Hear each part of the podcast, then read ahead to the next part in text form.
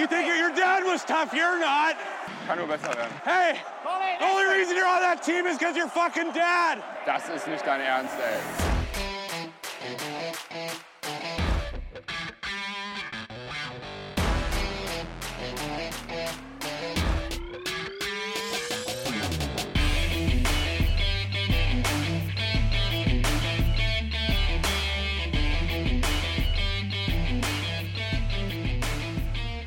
Es ist Montagabend, ein knackig kalter Montagabend. Äh, kalt wie Eis möchte man sagen und eiskalt hat auch die DEG ihre Chance zum Overtime-Sieg, nämlich einem 5 zu 4 Overtime-Sieg heute Abend gegen die Eisbären Berlin genutzt. Äh, ich bin der André und bei mir begrüßen im Trash Talk heute darf ich Daniel. Guten Abend. Und Milan. Schönen guten Abend zusammen. Guten Abend nochmal von mir. Ja, vielleicht habt ihr das Spiel gerade gesehen, ihr lieben Zuhörer, äh, auf dem Telekom-Stream. Äh, wildes Hin und Her, die DEG zunächst 0 zu 3 zurück. Ich habe tatsächlich nur noch eingeschaltet irgendwann, als ich gelesen habe, 1 zu 3 und mir dachte, ja komm, ist Eishockey, kann ja was passieren und vielleicht äh, erlebt die DEG nicht wieder im Mitteldrittel noch schlimmeren Untergang. Ja, und auf einmal waren sie da und auf einmal hat Berlin nicht mehr richtig gespielt und auf einmal haben wir mit unserem bruchstückhaften Eishockey Punkte geholt. Milan, wie hast du das Spiel gesehen? Ich glaube, ich habe mich lange nicht mehr so über ein Spiel der DEG aufgeregt wie über das. Also das erste Drittel fand ich eine absolute Frechheit, was da zusammengespielt wurde. Es war gar nichts.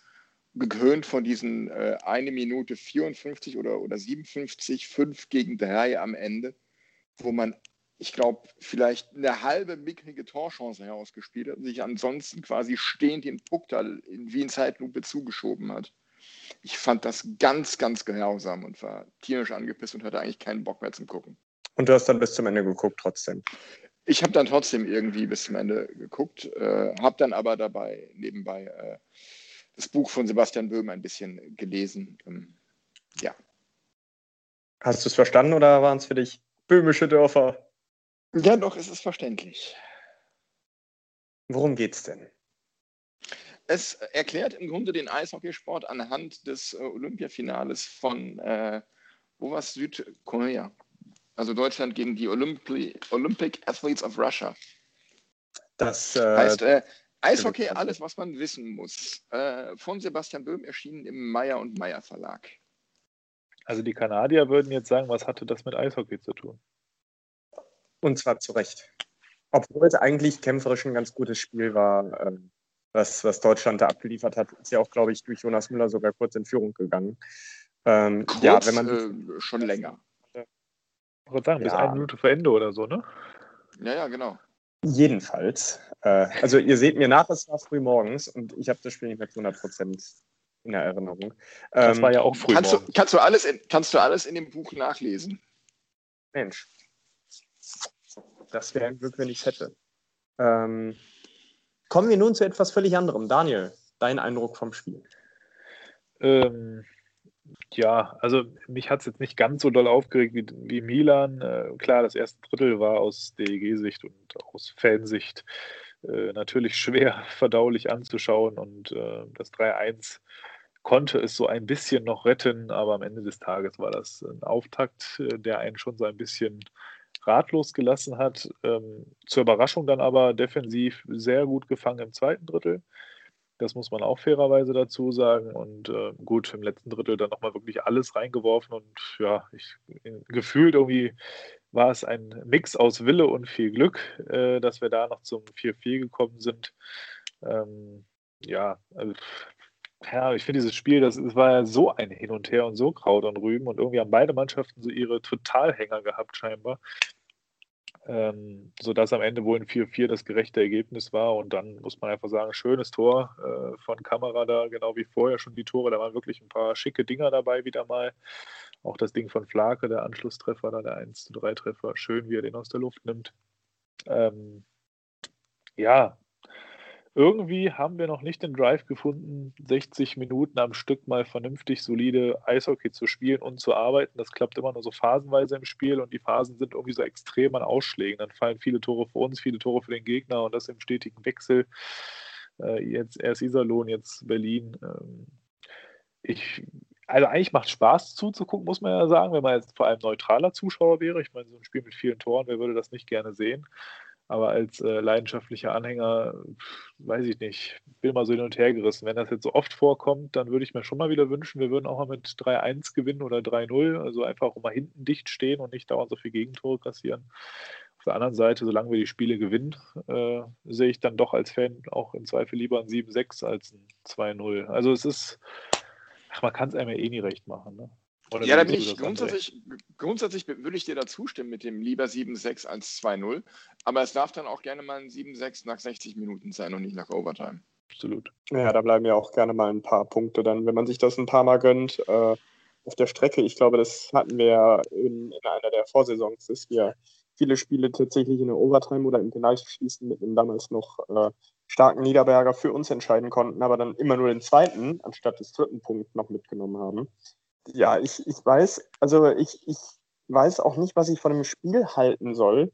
Jeder Spieler hatte irgendwie eine gute Aktion gefühlt, aber jeder Spieler hat auch mindestens einmal gepennt.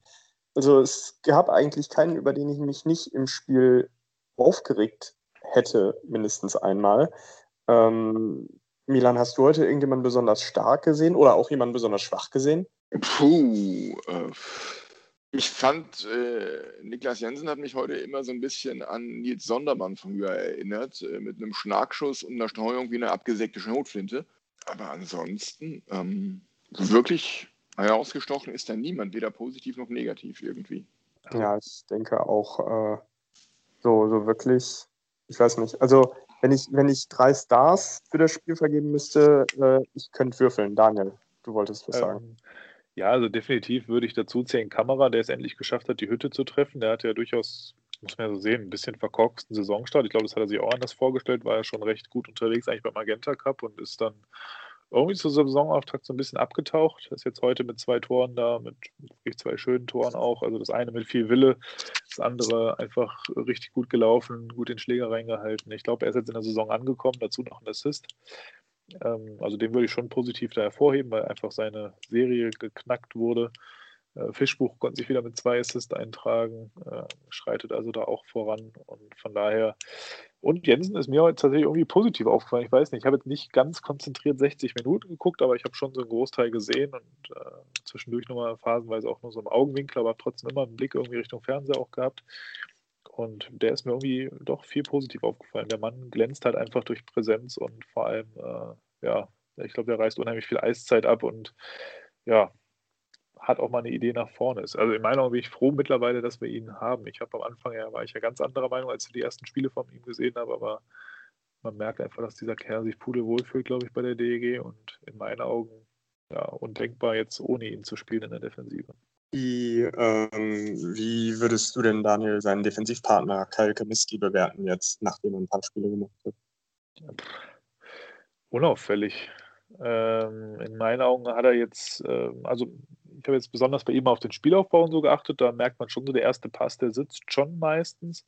Klar, er hatte auch so seine ein, zwei Lapsus, auch in Iserlohn beim Spiel war das jetzt nicht alles schon so rund und auch davor die Partie.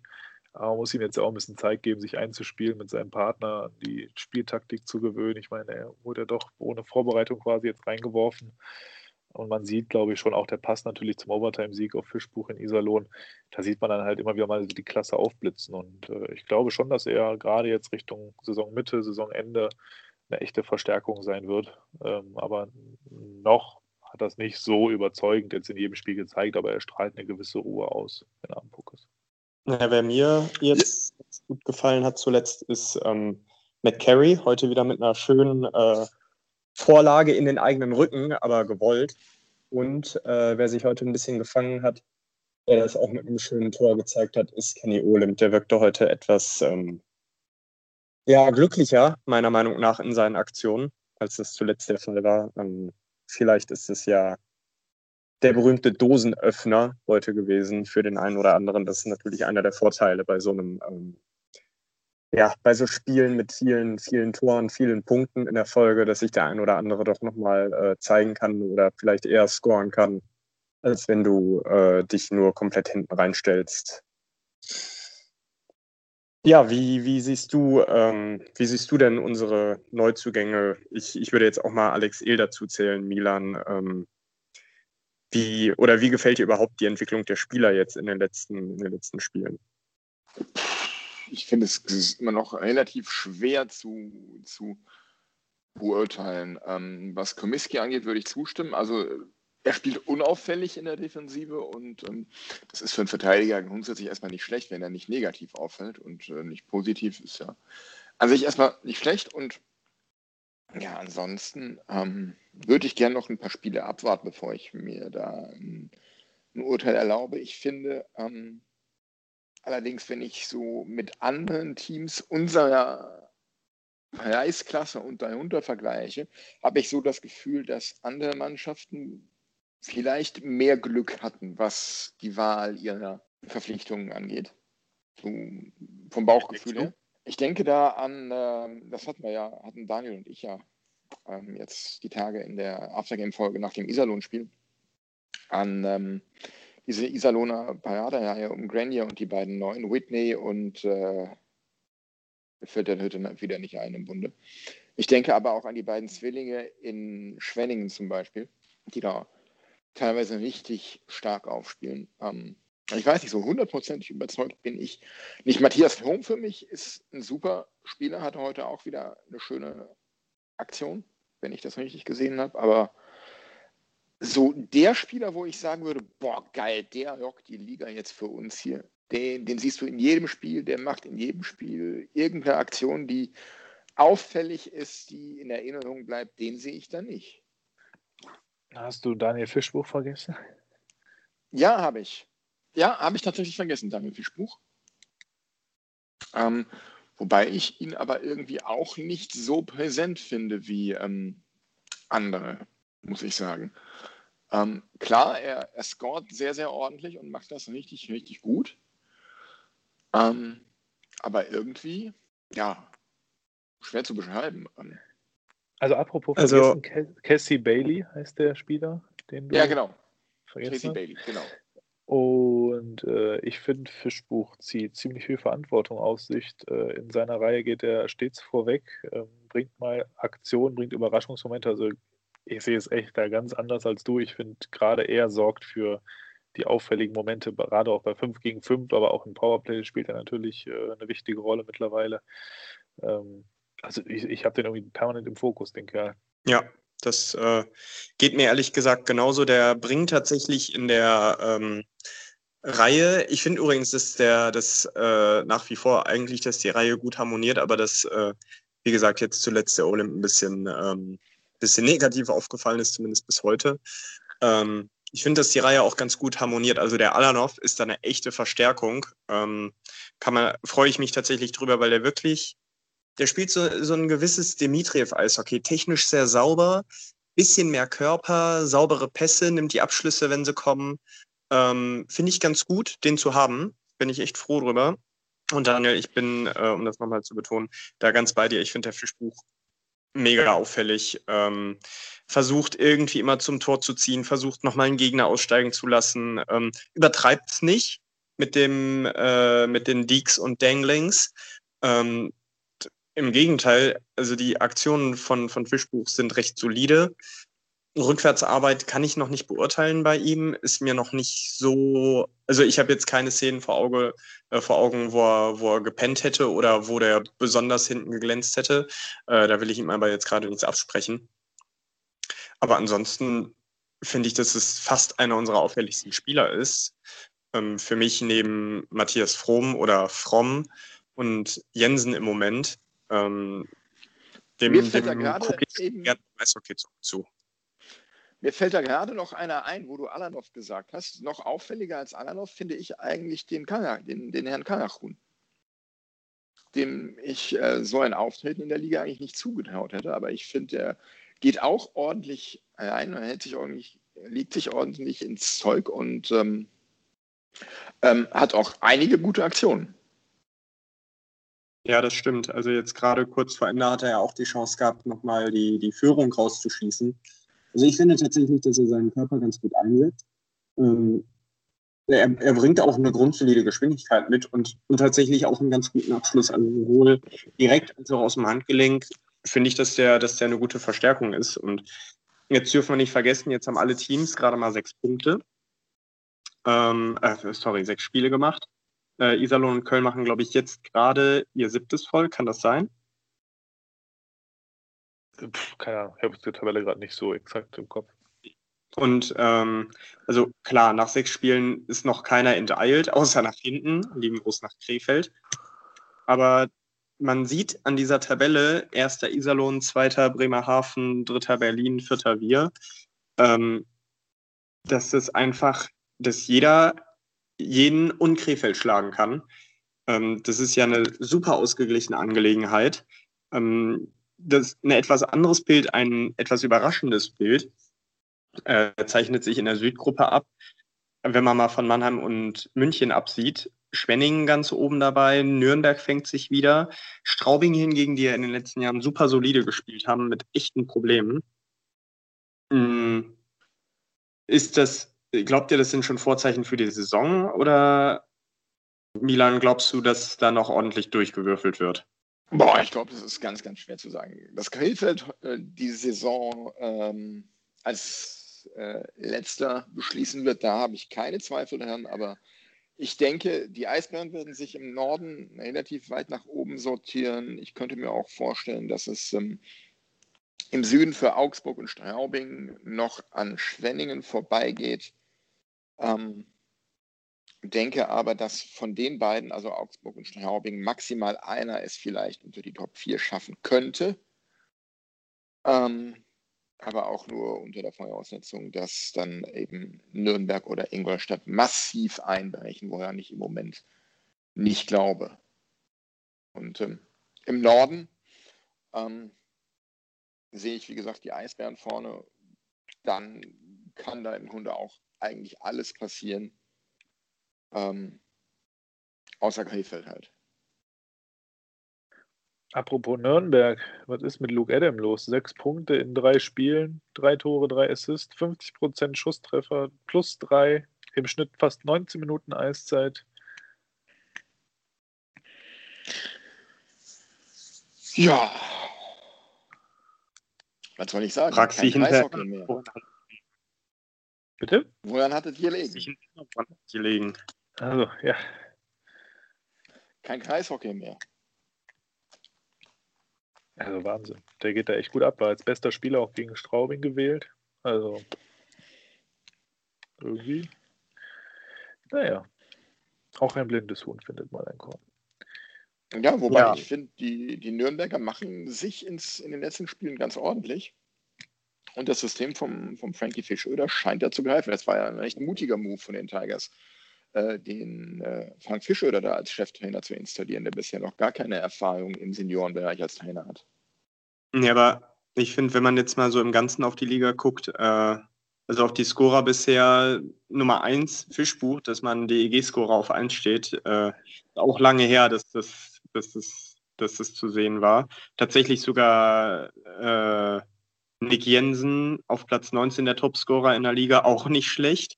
Übrigens vor einem David Wolf oder einem Jamie Shepard. Okay, Jamie Shepard mit zwei Spielen weniger. Aber ansonsten sieht man da, was ich nicht gedacht hätte, ehrlich gesagt, vor der Saison, dass man da mehr oder weniger die gleichen Namen sieht wie sonst. Ähm, wobei ein Freddy Tiffels im Moment bei den Kölnern ganz gut einschlägt. Ähm, was was vielleicht so nicht zu erwarten war. Ähm, war jetzt letzte Saison solide meiner Meinung nach, aber nicht überragend. Und ansonsten, wie gesagt, ja, die, die gleichen Namen wie immer. Also überraschend finde ich das jetzt nicht. Ähm, ähm, die meisten oder viele sind ja im alten Team geblieben. Warum sollten da die, die alten ähm, Lauf- und Passwege und, und das alte Spielverständnis hinweg sein? Ja, es ist, es ist halt eine merkwürdige Saison äh, mit einer anderen Vorbereitung als sonst. Und da kann es für mich halt mal durchaus passieren, dass jemand, der sonst nicht so weit oben steht in der Scorerliste, auf einmal äh, seine Talente wieder entdeckt. Siehe Luke Adam. Ähm, Aber gut, das war eine Vermutung und man kann ja auch mal daneben liegen. Ich glaube, bei Luke Adam ist es einfach so, dass entweder hat er richtig Spaß da in Nürnberg oder das System, das, das Frank Fischer oder spielen das liegt ihm einfach mehr. Ähm, was dann im Endeffekt auch dazu führen kann, dass äh, er einfach wieder mehr Spaß hat. Man muss ja auch einfach relativieren. Wir haben es doch in jeder DL-Saison, ob jetzt diese außergewöhnliche oder sonst, dass zum Beginn der Saison die ersten zehn Spieltage da so ein, zwei völlig Bekloppte vorne abgehen, wie Schmitz Katze an der Topscorerliste, die da am Ende oftmals gar nicht mehr vorne wiederfindest. Das bringt halt so einen Saisonstart so mit sich. Du brauchst ja nur zwei richtig fette Spiele und bist erstmal ein paar Spiele lang immer vorne. Ähm, von daher, ähm, ich gucke mir die Scorerliste in der Regel, außer ich will mal kurz reinschauen, wo sich so die ersten DEG-Spieler wiederfinden, aus reiner Neugierinteresse und Statistikgeilheit interessiert mich eigentlich die Topscorerliste meist frühestens ab dem zehnten Spieltag, weil sich dann so langsam einpendelt. Ja, bestes Beispiel letztes Jahr ähm, Reed Gardiner. Ja.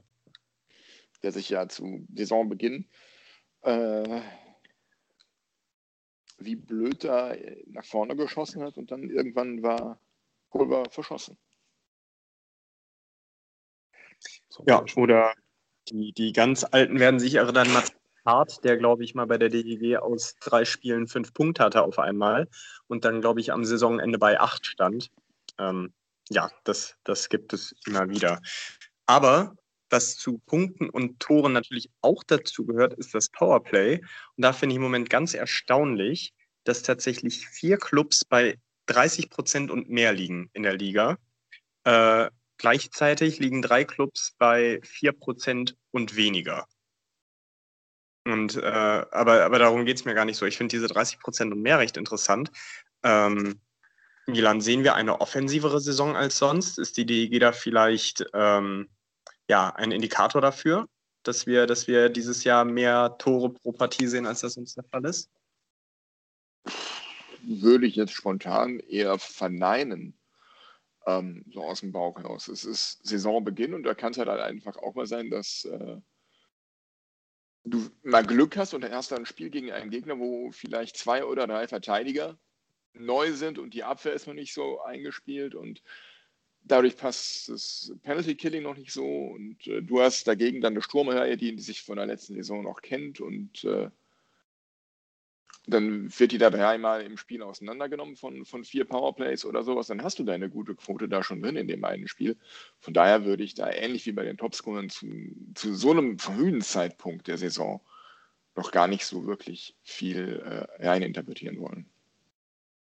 Zumal ja die DEG wahrscheinlich an diesen tollen Powerplay-Quoten auch einen erheblichen Anteil hat, außer die eigene natürlich, die sie natürlich auch zu verantworten hat, aber äh, wo sie ja nicht gegen sich selbst gespielt hat.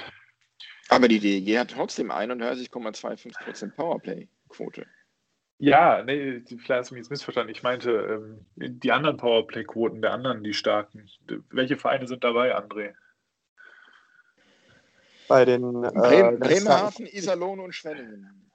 So, gegen alle haben wir, äh, bis auf Schwenning natürlich, aber gegen die anderen beiden haben wir schon gespielt und die haben uns ja beide nun nicht gerade wenig äh, Tore in Unterzahl eingeschenkt.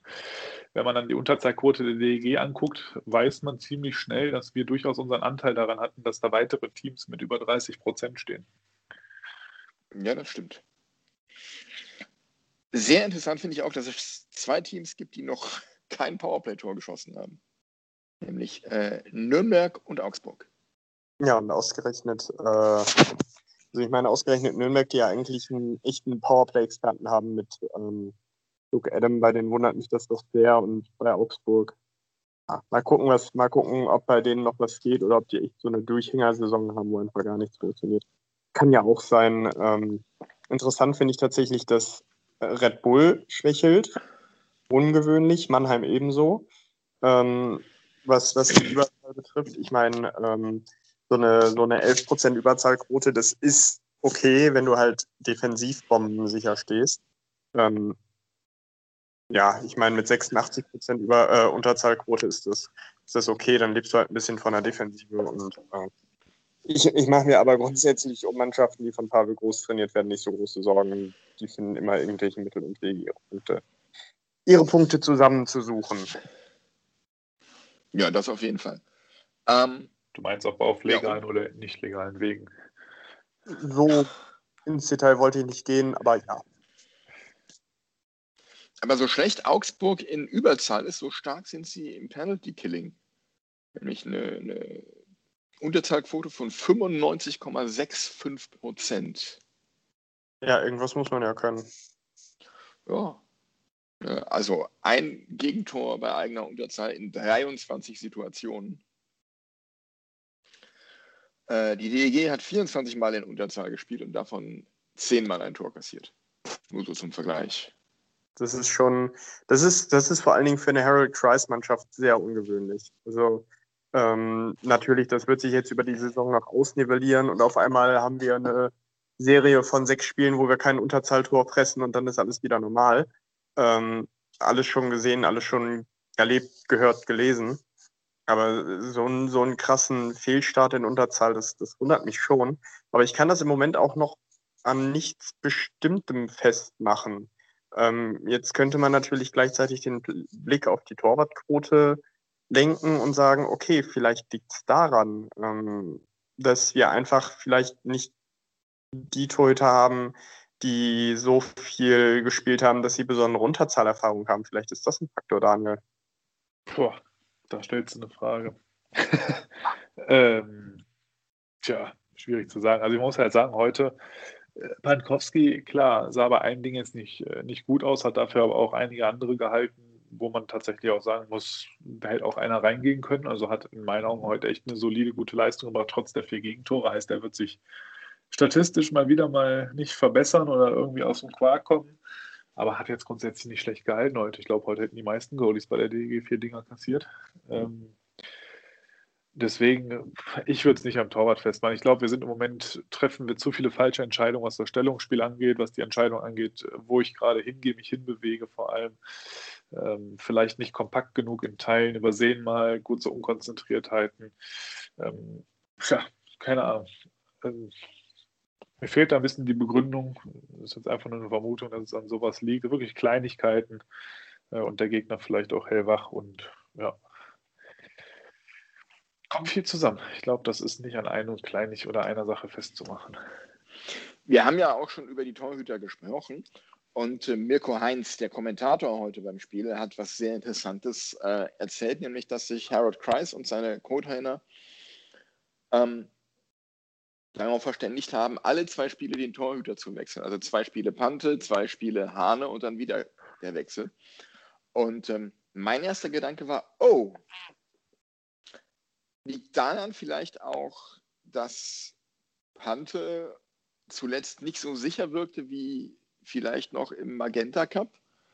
Eben weil ihm der Rhythmus fehlt. Dann spielt er zwei Spiele, ist gerade wieder drin und ist dann wieder raus.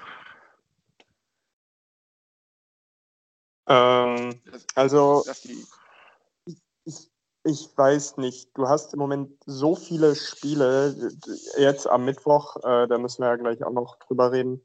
Am Mittwoch spielst du schon wieder. Du hast eigentlich einen zwei, drei, vielleicht vier Tagesrhythmus. Ist ein bisschen, ja, ist fast schon NHL-Niveau. Und äh, da hast du es ja auch, dass du spätestens, wenn du wenn du zwei Spiele äh, direkt an zwei Tagen hintereinander machst, dass die dann, dass der Backup-Goalie dann das andere Spiel macht. Ähm, ich, ich denke, das ist nicht in Stein gemeißelt. Wenn, wenn sich irgendeiner der Torhüter mittelfristig als besser dieses Jahr herausstellen sollte, was ich beiden zutraue, die, die Jungs sind super Talente, haben super Saves drauf, haben beide eine wirklich richtig schöne Technik. Ähm, ich glaube, so lange ist das gar nicht schlecht. Und vor allen Dingen als Torwart, du, also das Schlimmste für einen Torwart ist, Du glaubst, du hast alles richtig gemacht, du glaubst, du hast gut trainiert, gute Spiele gezeigt, Statistik spricht vielleicht sogar für, für dich, ähm, du hast vielleicht eine besonders gute Woche erwischt und dann sagt dir der, der Trainer, äh, ja, der andere fängt aber an. Ähm, das ist Abfuck. Aber wenn du dich genau darauf einrichten kannst, wann du spielst und das auch erstmal so bleibt, ähm, ist es für dich, also zumindest aus meinem Torwartgefühl raus, ist es kein Nachteil. Ähm, du kannst dich darauf einstellen, du weißt, was wann passiert. Du kannst dich sogar besser auf die Gegner einstellen, weil du weißt, okay, ich muss mir jetzt besonders angucken, ähm, keine Ahnung, äh, Wolfsburg, ähm, wen hatten wir heute? Berlin muss ich mir angucken. So, dann, du kannst dich vielleicht sogar ein bisschen gezielter und ein bisschen länger auf die Gegner vorbereiten. Ähm, das kann ein Vorteil für einen Torwart sein. Ähm, Nachteil ist es nicht. Ich glaube, dass es dann zum Nachteil wird, wenn irgendwann eine Drucksituation kommt, wenn es auf die Playoffs zugehen könnte. Weil in der DEL ist es ja selten, dass da die Torhüter noch gewechselt werden, sondern da spielst du mit einem Torwart durch, wie eigentlich in jeder professionellen Liga. Ähm, deswegen, also ich glaube, ich glaube, wir sind da an und für sich auf dem richtigen Weg, bis sich, bis sich einer der Torhüter wirklich durchsetzen kann. Und ich glaube nicht, dass äh, ob der engen, ob des engen Spielplans da einem der Torhüter ein bisschen, ähm, ja, ein bisschen Gelegenheit zum Einspielen abhanden kommt. Oder, oder wie siehst du das dann? Also mich würde zumindest trotzdem mal interessieren, warum man sich darauf verständigt hatte, mal zwei Spiele, dann zwei Spiele wieder nicht, weil du dann halt doch auch mal über eine Woche im Zweifel raus bist äh, oder länger sogar. Und ich hätte äh, besser verstanden, immer abwechselnd, weil man einfach dann eine höhere Taktung vom Rhythmus her hätte bei jedem und dann sichergestellt hat, dass wirklich jedes zweite Spiel wieder der andere spielt. Aber das ist ja so eine Geschmackssache. Das ist ja, mich würde einfach nochmal interessieren, wieso man sich eher für die eine als für die andere Variante entschieden hat, weil beide hätten ja am Ende zum gleichen Resultat geführt, was die Anzahl Spieler angeht. Ähm, aber ich fand deine Aussage gerade interessant, weil ich hätte jetzt erwartet, dass sich ein Backup-Goalie mindestens genauso gut vorbereitet auch wie der Starting-Goalie auf so eine Mannschaft, weil ich einfach sage, wenn jetzt dem anderen was passiert nach zwei Minuten und der andere muss 58 Minuten des in die Kasten, sollte der doch auch auf den Gegner gut vorbereitet sein. Also ich sehe jetzt in der Vorbereitung der Torhüter hoffentlich keinen Unterschied. In meinen Augen müssen sich doch beide immer exakt so vorbereiten, als würden sie spielen, oder? Ähm, ich weiß es nicht, dafür bin ich zu wenig im, ähm, im Profigeschäft drin, nämlich gar nicht. Ich, ich, es, war, es war mehr eine Vermutung, aber also jetzt mal aus der Logik raus. Ähm, wenn du weißt, du hast eine Aufgabe und musst dich um einen Bereich kümmern, dann äh, und, und der andere Bereich wird von jemand anders übernommen, dann kümmerst du dich halt besonders um einen Bereich und bereitest dich darauf vor das, das wäre jetzt einfach aus der, aus der Logik raus. Ähm, vielleicht vielleicht habe ich da auch gerade ganz großen Quatsch erzählt. Wenn es einer weiß, darf er uns gerne schreiben im Anschluss. Ja, also Henrik Hahn, Mirko Pantowski, schreibt uns. Wie sieht's aus? Was macht ihr, wenn der andere spielt? Genau, schreibt uns einfach an eine Mail an hallo at trashtalk-podcast.de und dann äh, vielleicht laden wir euch dann auch mal ein. Ich meine, wir haben schon, wir haben schon große Namen bei uns zu Gast gehabt. Volker Beugs, André Scheidt, ähm, ja. Andi Becker. Becker. Ja, ohne Witz, den Typen muss er erstmal kriegen, der hat genug zu tun. Ähm, ja, ja jetzt, jetzt bleibt meiner Meinung nach noch, äh, wenn ihr nichts anderes mehr habt, der Ausblick aufs Wolfsburg-Spiel. Milan, was erwartest du? Ja, was erwarte ich? Wolfsburg äh, wird, glaube ich, ein ganz unangenehmes und ekelhaftes Spiel. Ähm, und Wolfsburg, ich glaube, wir hatten das schon mal so eine Wundertüte. Die, die können in dem einen Spiel total scheiße drauf sein und im nächsten Spiel spielen sie dich voll an die Wand und nehmen dich auseinander. Ähm, keine Ahnung, was ich da erwarten soll. Ich lasse mich einfach mal überraschen, gerade in, in dieser Saison. Ähm, aber ein, ein Sieg nach regulärer Spielzeit wäre mal wieder schön. Daniel, wie denkst du? Ich tippe 8-6 für Wolfsburg nach 6-0 Führung DG.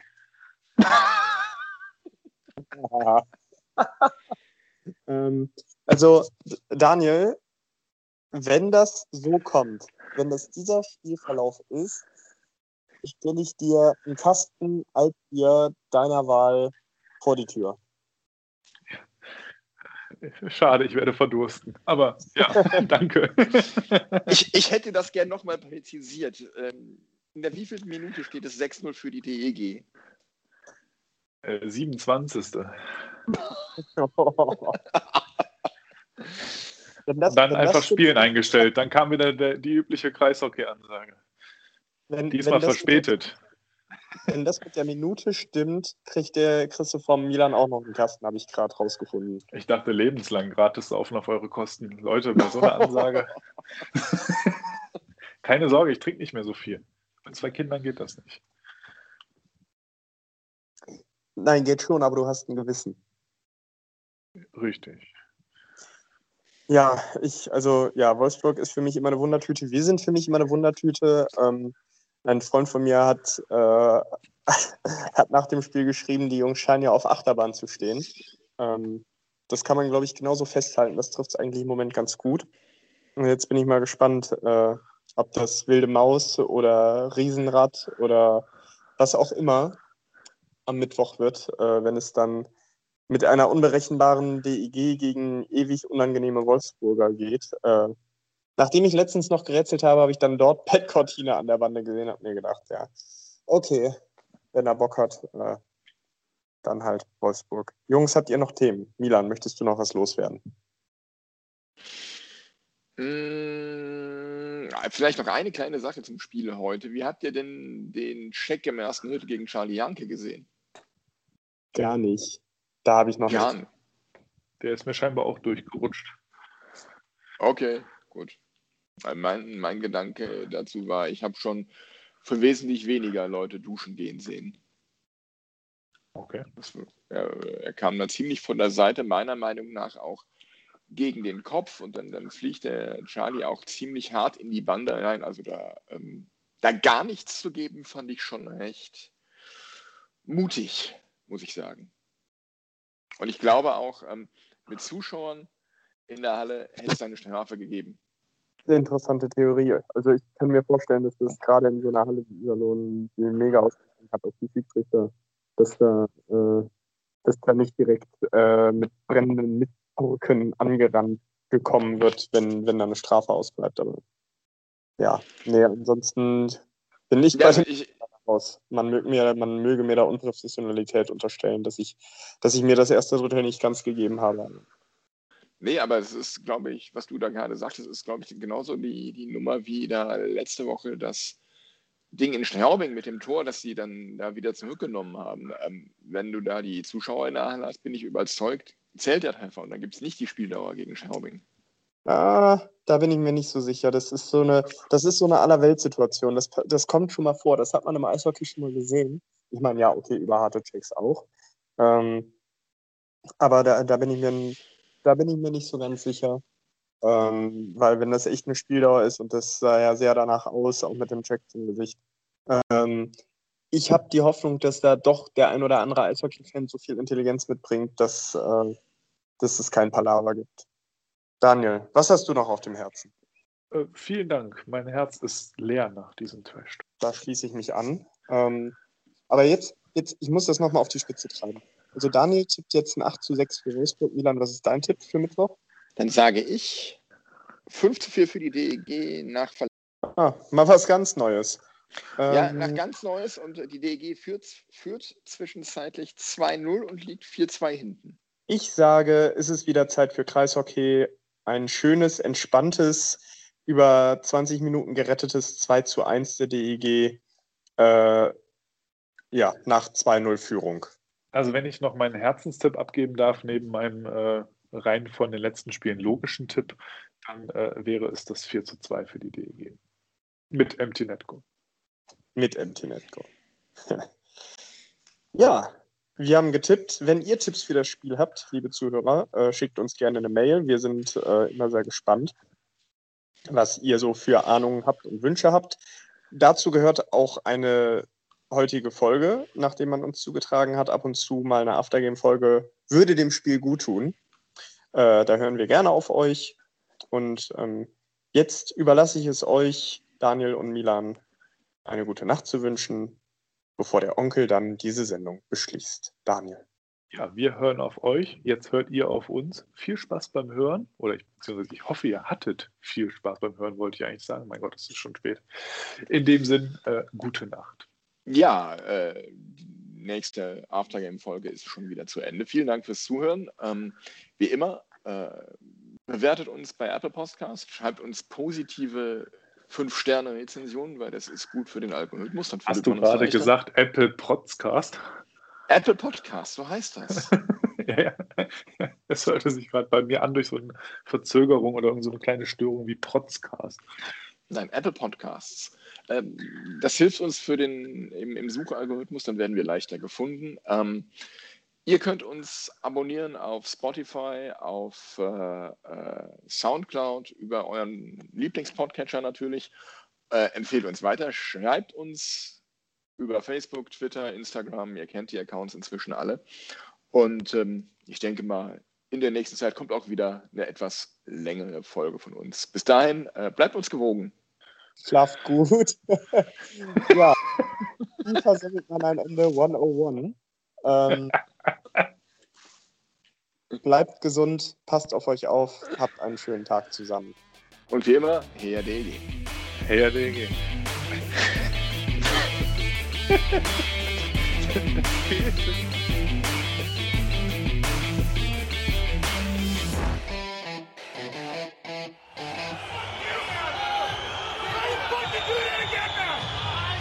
fucking cut you to pieces! One more fucking time! You fucking piece of shit!